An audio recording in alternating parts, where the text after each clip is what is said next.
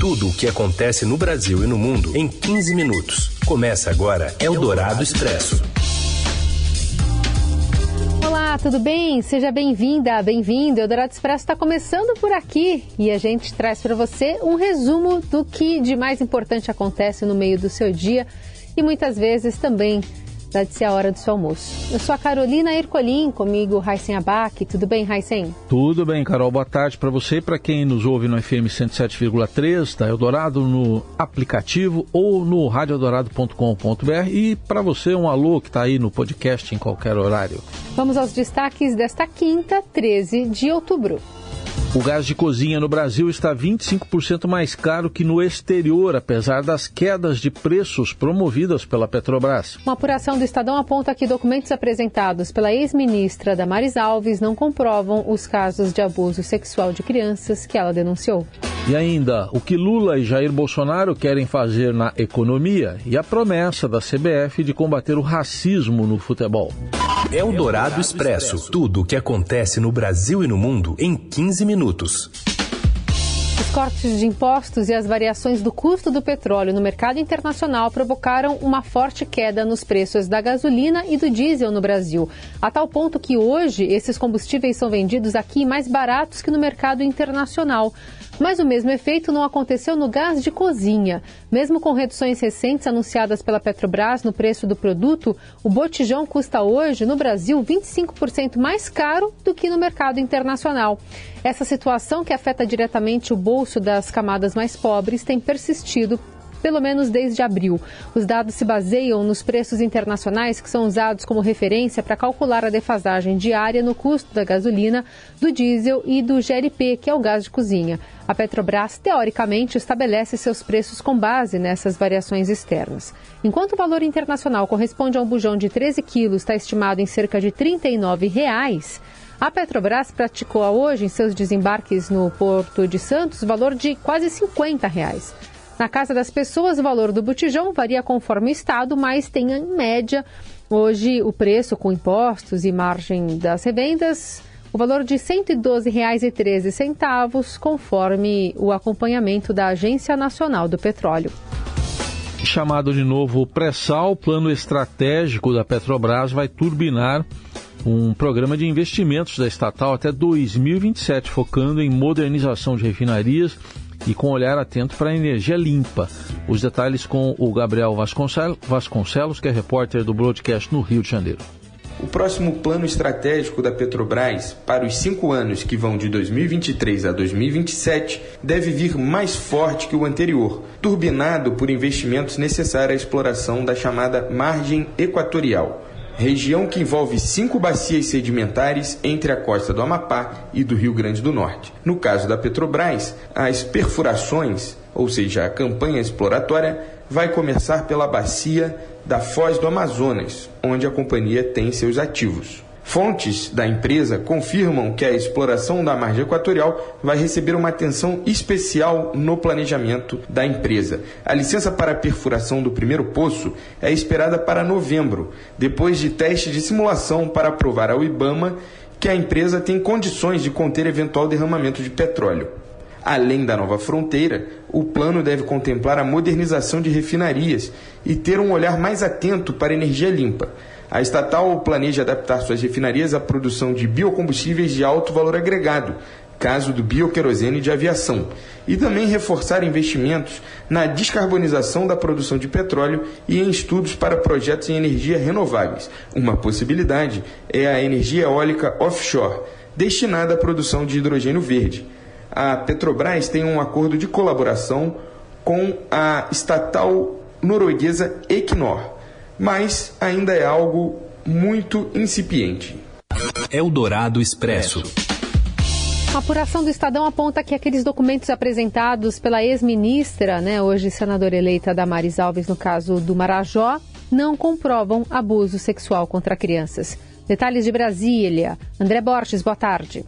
Boa tarde, Carol, Heisen e ouvintes da Rádio Dourado. A gente tem acompanhado os desdobramentos daquelas declarações que foram dadas pela ex-ministra do governo Bolsonaro, Damares Alves, que foi eleita senadora pelo Distrito Federal. A Damares ela fez ali afirmações gravíssimas envolvendo casos de estupro de crianças na ilha do Marajó, no Pará. Bom, tá todo mundo perguntando para a ministra se isso foi denunciado, se isso foi levado à justiça e até agora não apareceu nenhuma prova de que ocorreram as cenas que a ministra fez questão de detalhar no evento ali que havia famílias, inclusive em público, em Goiânia na semana passada. E aí o que, que eu fiz? Eu perguntei no ministério cadê, afinal de contas, as provas. E me passaram mais de duas mil páginas de documentos de CPIs que foram realizadas que tratam de temas ligados ao abuso sexual de crianças. Né? O resultado é o seguinte, Hersing Carol: nenhuma referência, não tem nenhuma citação que aponte aquilo que foi dito pela ex-ministra Damares Alves. Então, a gente está acompanhando isso, a Justiça já deu prazo de três dias para que ela, inclusive, forneça detalhes do que ela denunciou. E a gente está querendo saber também se foi denunciado, que medidas foram tomadas, porque são coisas muito graves e a ministra pode, inclusive, ter que responder por isso. Né? Ela já está sendo pressionada, inclusive, por eventualmente até ter prevaricado, ou seja, não ter feito a denúncia que deveria quando teve aquela informação. Eldorado Expresso.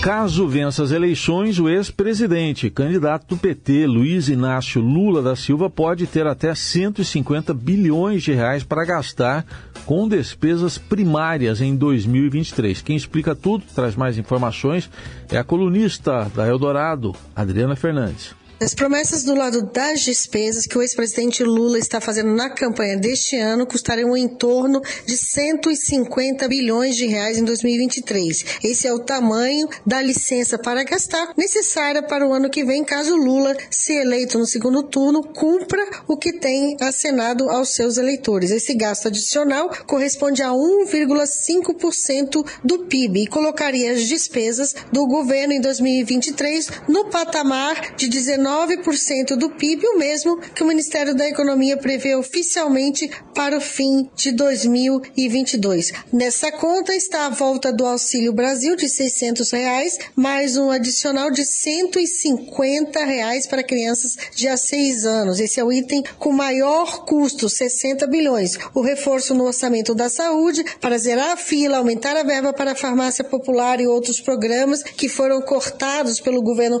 Bolsonaro e também também o financiamento do piso de enfermagem custaria 22 bilhões de reais. Com esses recursos, seria possível recompor os recursos para a área de saúde no patamar do piso que existia antes da vigência do teto de gastos. A conta inclui aumentar em 25 bilhões de reais os investimentos previstos no orçamento. É nesse bolo que estariam incluídos recursos para reativar o programa Minha Casa, Minha Vida, um programa do governo do ex-presidente Lula. O ex-presidente presidente também assumiu o compromisso de recompor os recursos para a ciência, com custo de 4 bilhões de reais, além de 11 bilhões para cumprir as leis Paulo Gustavo e Aldir Blanco. Outros 15 bilhões seriam gastos no reforço do orçamento da educação e mais 7 bilhões para o fundo garantidor do programa Desenrola Brasil de negociações de dívidas, que é uma plataforma lançada pelo ex-presidente Lula na campanha deste ano. Outros 3 bilhões de reforço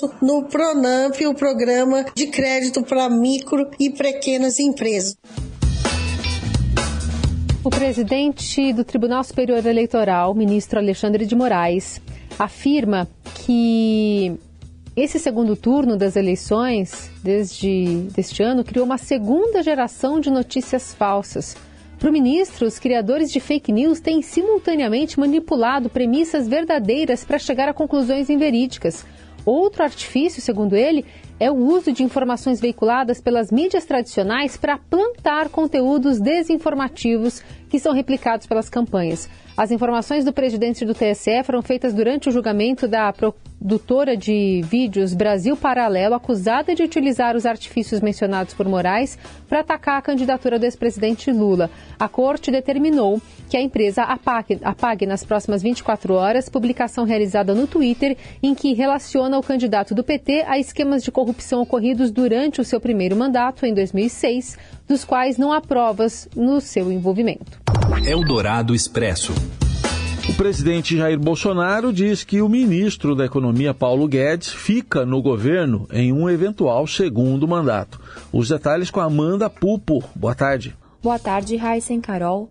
O presidente Jair Bolsonaro, do PL, candidato à reeleição, afirmou que, se depender dele, o ministro da Economia, Paulo Guedes, deve permanecer no governo num eventual segundo mandato. A declaração foi dada em entrevista gravada para a TV Alterosa, concedida ao lado do governador reeleito de Minas Gerais, Romeu Zema. Na indústria e no comércio. É um ministério muito importante, já acertei com o Paulo Guedes. E então daí o senhor já adianta também que o Paulo Guedes continua, o senhor ficando, ele continua. Não, porque eu fico na dúvida. Não está previsto eu... sair ninguém, eu é, não sei que queira sair. Fico... A senhor já fala, não, é fulano, o técnico vai ficar, ele fica. Paulo Guedes fica. Chamando o ministro de Pelé da Economia, Bolsonaro ponderou, contudo, não saber se Guedes quer continuar num eventual segundo mandato em razão da idade do auxiliar. Segundo ele, por outro lado, nenhum de seus ministros falou em deixar o governo numa eventual reeleição o eventual futuro ministro da pasta da Indústria, Comércio e Serviços poderia ser um mineiro, indicou o candidato. Bolsonaro cumpriu a agenda em Minas Gerais durante o feriado. No primeiro turno, o presidente recebeu menos votos no estado do que seu adversário, o ex-presidente Luiz Inácio Lula da Silva. Minas Gerais é o segundo maior colégio eleitoral do país, atrás somente de São Paulo. Na entrevista à TV Alterosa, ele classificou o apoio do governador reeleito Romeu Zema como fundamental para virar o jogo no estado. Nós ouvimos as informações da repórter Amanda Pupo. Eldorado Expresso. Políticos que criticam pesquisas eleitorais pagaram 13 milhões de reais por pesquisas eleitorais. Daniel Vetterman, de Brasília, boa tarde. Olá, Carol. Olá, Heisen. Partidos que agora defendem punição aos institutos de pesquisa no Congresso gastaram 13 milhões e meio de reais para contratar pesquisas eleitorais durante a campanha. De acordo com números do TSE, União, PL, PP, Podemos e PSC contrataram pesquisas por meio dos diretórios e também das campanhas dos candidatos para fazer sondagens eleitorais pelo país. Agora, esses partidos apoiam a aprovação de um projeto de lei na Câmara para punir institutos que errem o resultado das eleições. No Senado, a pressão pela instalação de uma CPI para investigar as empresas. Quem mais gastou com esses institutos durante a campanha foi o presidente Jair Bolsonaro, um dos principais críticos das pesquisas. Ele usou 2 milhões e 200 mil reais do fundo partidário para contratar pesquisas eleitorais de dois institutos durante o primeiro turno da disputa. O autor do projeto de lei de punição aos institutos, Ricardo Barros, que é líder do governo na Câmara, também gastou para contratar pesquisas no Paraná, onde foi reeleito para mais um mandato na Câmara. No Senado, o presidente da Casa, Rodrigo Pacheco, afirmou que a instalação de uma CPI vai ser analisada, mas que não haverá funcionamento de nenhuma investigação durante o período eleitoral ele se posicionou contra o projeto patrocinado pelo governo, que por sua vez é apoiado pelo presidente da Câmara, Arthur Lira. Eldorado Expresso. O assunto agora é racismo. A CBF cria uma comissão de combate ao racismo e à violência no futebol. Fala, Robson Morelli. Olá, amigos. Hoje quero falar de uma novidade na CBF que tem a ver com o que anda acontecendo no futebol. A CBF organizou um grupo com pessoas da sociedade, com entidades, com representantes de outras áreas para discutir o racismo e a violência no futebol. Um tema muito relevante, um tema que atinge a todos nós, não é só do futebol, é da sociedade de modo geral, mas é legal que o futebol esteja neste caminho, esteja discutindo propostas, mecanismos para evitar esse tipo de comportamento dentro dos estádios, esse tipo de comportamento fora dos estádios também. Violência a gente tem acompanhado de perto, agora uma moda, né? Você brigar na estrada, você brigar com torcidas de outros estados brasileiros e o racismo a gente acompanha há algum tempo dentro do futebol. Legal que tem gente pensando nisso, legal que tem gente estudando isso e legal que disso saia providências bacanas, providências que consigam controlar esse tipo de manifestação e mais do que isso,